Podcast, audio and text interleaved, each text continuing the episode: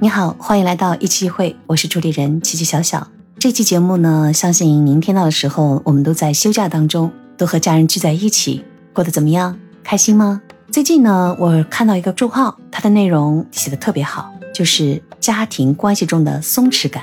其实啊，它是通过一个故事来描述的，一家人呢假期旅行，但是呢，妈妈突然发现呢，就是自己的失误吧，自己孩子的证件过期了，不能成行的，就是证件通不过。那在这个情况下呢，他必须要返回。但是家族成员其他人呢，可以再继续前行。嗯，同时呢，因为都是妈妈这个角色在办理登机什么的，名字都是她的，所以他们的行李都一起都会跟着这个妈妈没登机都退回来了。而继续出发的人呢，几乎就是自己的联系方式或者证身份证件，别的什么都没有。在这个情况下，第三者的角度看他们，在飞机上留下来的家长呢，和孩子之间没有焦虑，就觉得什么都 OK 啊。再紧急的状态发生。那我们就接纳现状吧，对吧？现在手机说白了，如果没钱了，妈妈在那边打一点钱过来，没有什么东西了，在当地买一点。因为他们的状态让周围人都跟着一起焦虑的人也松弛了下来。哇，这样的家庭关系没有一点点的互相的抱怨，因为毕竟是开开心心的事情，一个差错造成了不能愉快的成型。这样的一个处理方式，作者呢就写出了这个松弛感的概念。家庭关系中松弛感多么重要。其实松弛呢是生活中最好的状态。这篇文章它的关键词的松弛感就吸引我。读完这个故事之后呢，更加触动我，因为我觉得让我羡慕。我自己的家庭生活在紧张感里面。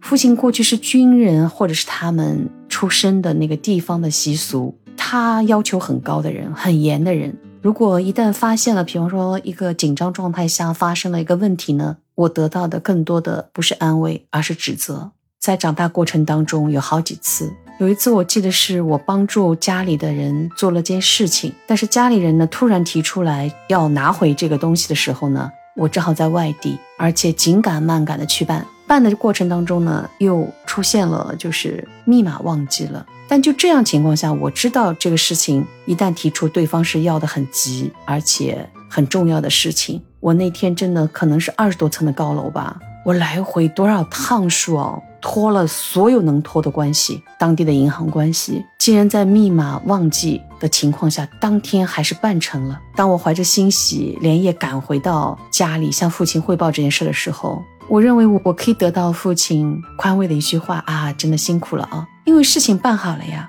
但是得到的却是这样一句话：哼，你总是这样马马虎虎的，丢三落四。如果放在平时，是不是就过去了？我不知道。但那天我爆发了，我非常非常的愤怒，因为那件事本来也不是我的事儿，我也出于好意去帮助，我一天的辛苦劳累都无所谓。但是就在 遭到父亲埋怨的那一刻，突然这就变成了愤怒。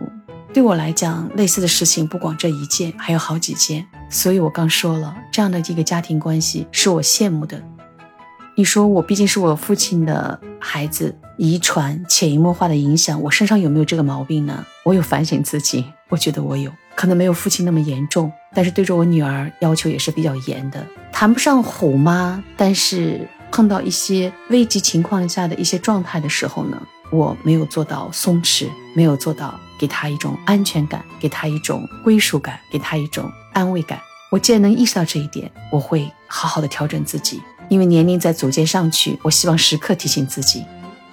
通过刚才那个小故事呢，我也去学了学松弛感这样一个含义。容易松弛的人，是因为他们的内在允许自己身上存在局限性，允许外界存在不确定性，在自己的心中呢，有一个不被轻易干扰的安全基地，所以可以允许生活中存在风险。这是一种大度和宽容。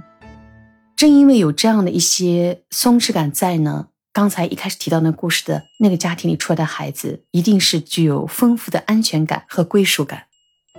如果你也听到了我今天的分享，你也去想一想，你的家庭是这样松弛的还是紧张的？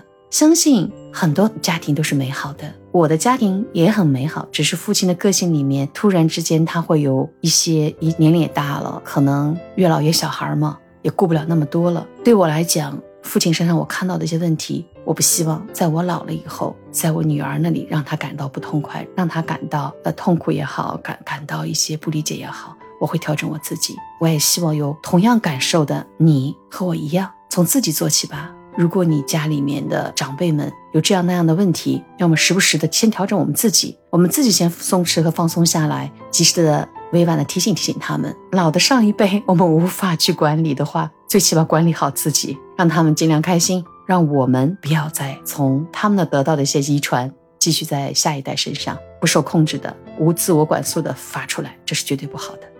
松弛呢，我查了查，就是 relax，日文单词里 relax。这在日语里发音几乎相近，就是一个外来语的发音。Relax，我们都放松一下自己。现在又是假期了，好好的放松心态，和家人好好相处这休闲时光。